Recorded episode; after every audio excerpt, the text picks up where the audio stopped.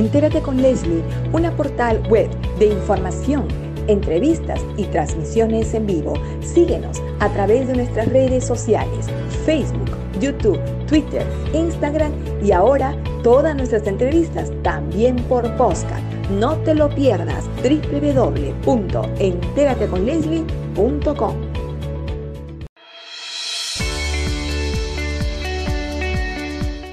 Regresamos a Entérate con Leslie.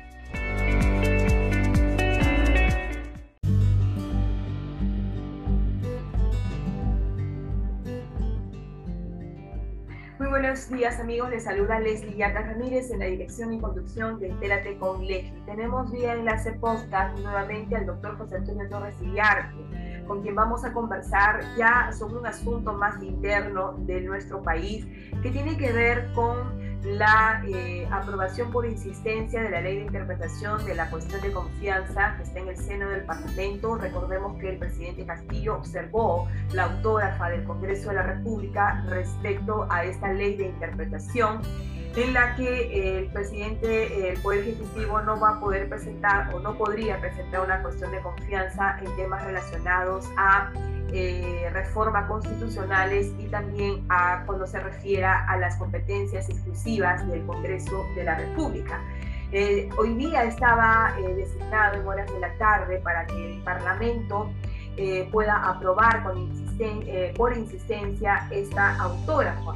Sin embargo, en horas de esta mañana ha presentado el Poder Ejecutivo una ley de reforma constitucional que tiende a modificar el artículo 112 de la Constitución en la cual excluye como causal de vacancia la incapacidad moral y más bien se desarrolla en parte la incapacidad física y mental, la misma que tendría que ser evaluada por una junta médica para que así se pueda acreditar o demostrar la incapacidad mental y física. Este proyecto ha ingresado al Congreso de la República en horas de la mañana la, confrontación o la pregunta que podría confrontar al Poder Ejecutivo y al, al, Legislativo es si este proyecto de ley que dice urgente y con voto aprobatorio del Consejo de Ministros eh, va a impedir que el Congreso apruebe hoy la insistencia de su autógrafa.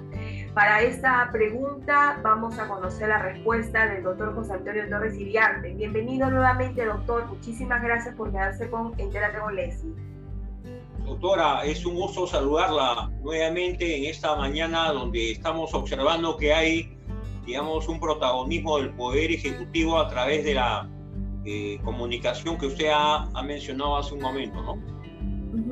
Doctor, este proyecto de ley que ingresa del Poder Ejecutivo, si bien es cierto, dice muy urgente el proyecto de reforma constitucional, sin embargo no se ha hecho una cuestión de confianza respecto de este proyecto. Simplemente se ha presentado este proyecto de reforma constitucional y si bien es cierto, este proyecto tiene prioridad sobre otros que están en, en comisiones, no creo que impida que el Parlamento pueda aprobar la insistencia de la ley de interpretación de cuestión de confianza o sí?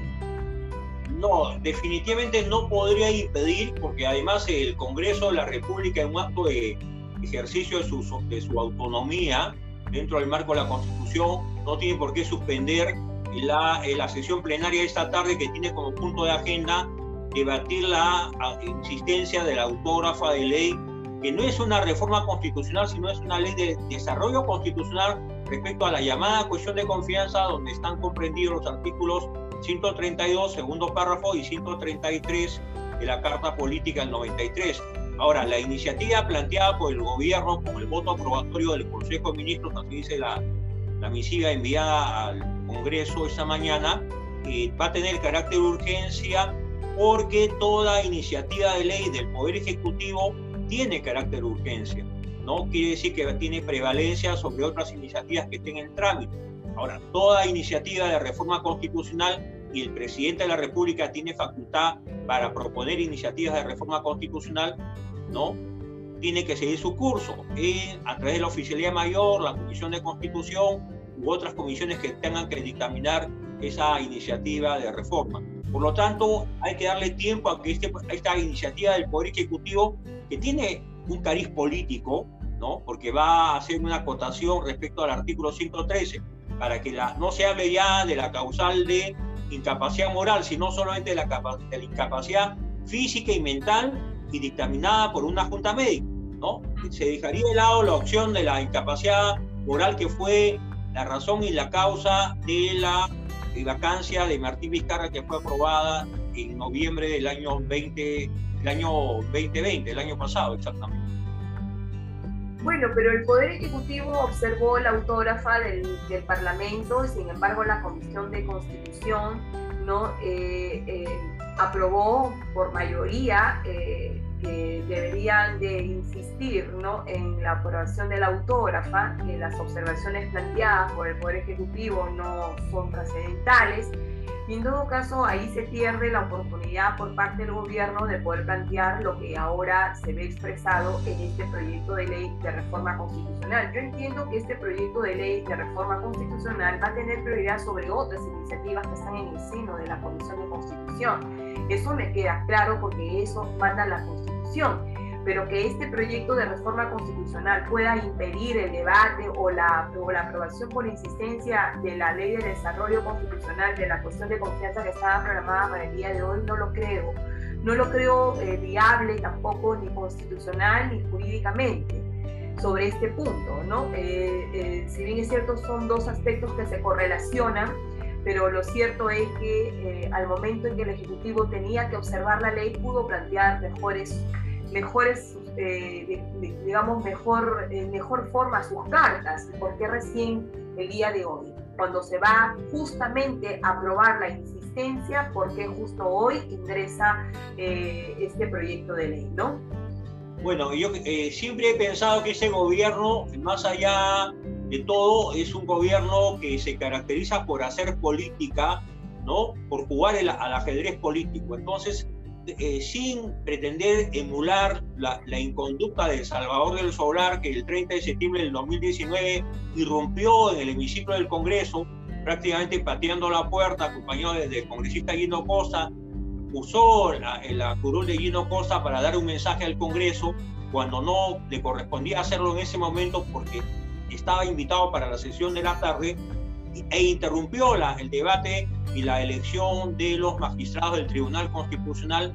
Ahí se cometió un acto eh, impropio de un demócrata y horas más tarde Martín Vizcarra disolvió el Congreso, a pesar que el Congreso le había conseguido la confianza, pero vino el tema de la, de la famosa denegación fáctica de la confianza. Pero nada impide que la premier, eh, doctor José Carlos Torres Iriarte, nada impide que eh, la premier puede hacer lo mismo esta tarde, ¿no?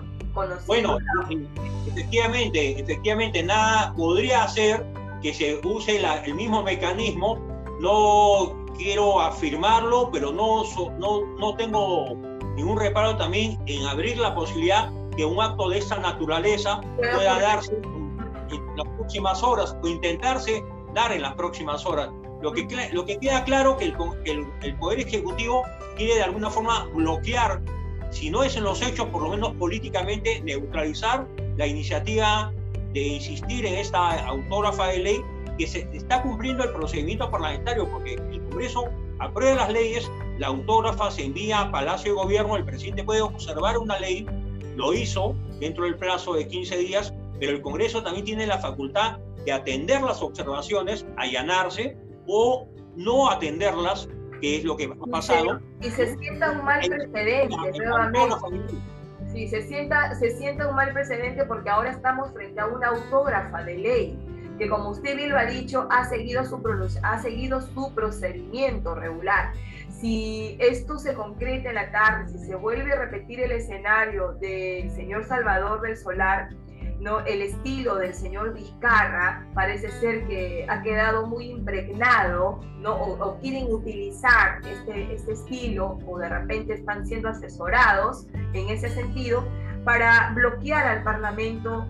Bueno, entonces esto no, no da más que entender las razones que podría el, el Poder Legislativo plantear justamente esta ley de desarrollo constitucional para que no nos enfrasquemos nuevamente en un entrampamiento, ¿no? O sea, aquí el Poder Ejecutivo quiere mantener tal como están el statu quo, ¿para qué? Para seguir mandando, para seguir bloqueando, para seguir esto, impidiendo o transgrediendo competencias que le son exclusivas en el Parlamento. Entonces, ¿de qué equilibrio de poderes estamos hablando, doctor José Torres?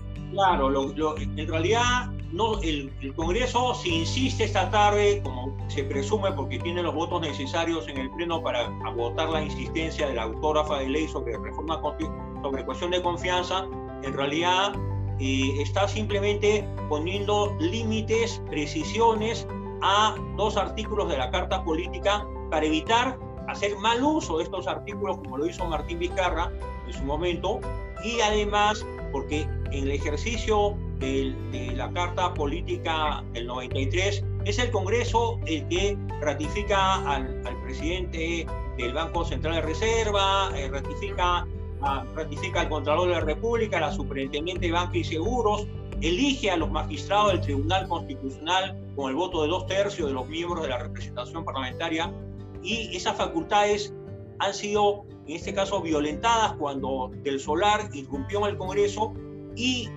y además interrumpió el proceso de elección lo que de podría, Lo que podría hacer el Parlamento es para evitar que si un hecho se pueda eh, presentar como en, noviembre del año pasado, o sea, que la Premier pueda ir a solicitar la cuestión de confianza respecto de esta autógrafa, ¿Sería conveniente, cree usted, que de repente en horas, eh, en el transcurso de esta mañana, la Comisión de Constitución, o sea, ya el interesado el proyecto, eh, se agilice, vaya a la Comisión de Constitución y se le ponga como prioridad de discusión, por ejemplo, la próxima sesión de la Comisión de Constitución, ¿no? lo cual se le da el trámite de agilidad, de prioridad que requiere el proyecto de reforma del Ejecutivo, pero no impide que se dé la, la insistencia de la autógrafa. ¿no? sí, claro, claro. El procedimiento parlamentario es muy claro, ¿no? Ninguna reforma constitucional que además exige la aprobación en dos legislaturas. Así es. Puede aprobarse de, la noche a la mañana y además eh, convocar a sesión eh, de la Comisión de Constitución para darle prioridad para que se discuta, pero no, necesariamente que se apruebe en la primera sesión. Yo creo que no sería necesario. Eh, insisto, creo que estamos en una lucha de poder, entre poderes. Bueno, esto justamente ejemplifica, doctor Torres Iriarte, o sea, lo que está haciendo el parlamento, lo que está haciendo el ejecutivo es repetir una historia que nos llevó hasta la disolución del Congreso y es justamente esta situación la que se pretende impedir en el, en el poder legislativo para aprobar, eh, aprobando esta autógrafa. Claro, ahora se está usando eh, subrepticiamente una iniciativa de reforma constitucional eh, sobre el artículo 103, sobre la incapacidad y la vacancia presidencial. En el año 2019 se puso como razón en un proyecto de ley para mejorar ¿no? el perfil de los candidatos y el procedimiento de elección de los magistrados del Tribunal Constitucional. Pero la iniciativa de ley se presentó en pleno debate y elección de los magistrados, ¿no? y además como una prueba de que solo fue un pretexto cuando Vizcarra disuelve el Congreso y tuvo un interregno de varios meses para legislar eh, asuntos que eran competencia del Congreso anteriormente, ese proyecto que eh, exhibió y mostró Salvador del Solar eh, ante el Pleno del Congreso ni siquiera se aprobó, ni siquiera se llevó al Consejo de Ministros. Solo fue en su momento un pretexto para impedir la elección de los magistrados del Tribunal Constitucional. ¿Por qué querían impedir? Porque siempre han tenido pánico que haya una mayoría a favor de, la causa, de las causas democráticas institucionales en el Pleno del Tribunal Constitucional y ya sabemos cómo se votó posteriormente con cuatro votos a favor. La, eh, se desestimó la demanda competencial interpuesta por el presidente del Congreso y se convalidó el golpe de Estado perpetrado el 30 de septiembre del 2019. Ok, doctor José Antonio Torres te le agradecemos mucho su participación en Entérate con Leslie, ha quedado muy claro el análisis y vamos a esperar pues, cómo se desarrolla este tema en horas de la tarde. Muchísimas gracias. Muchas gracias.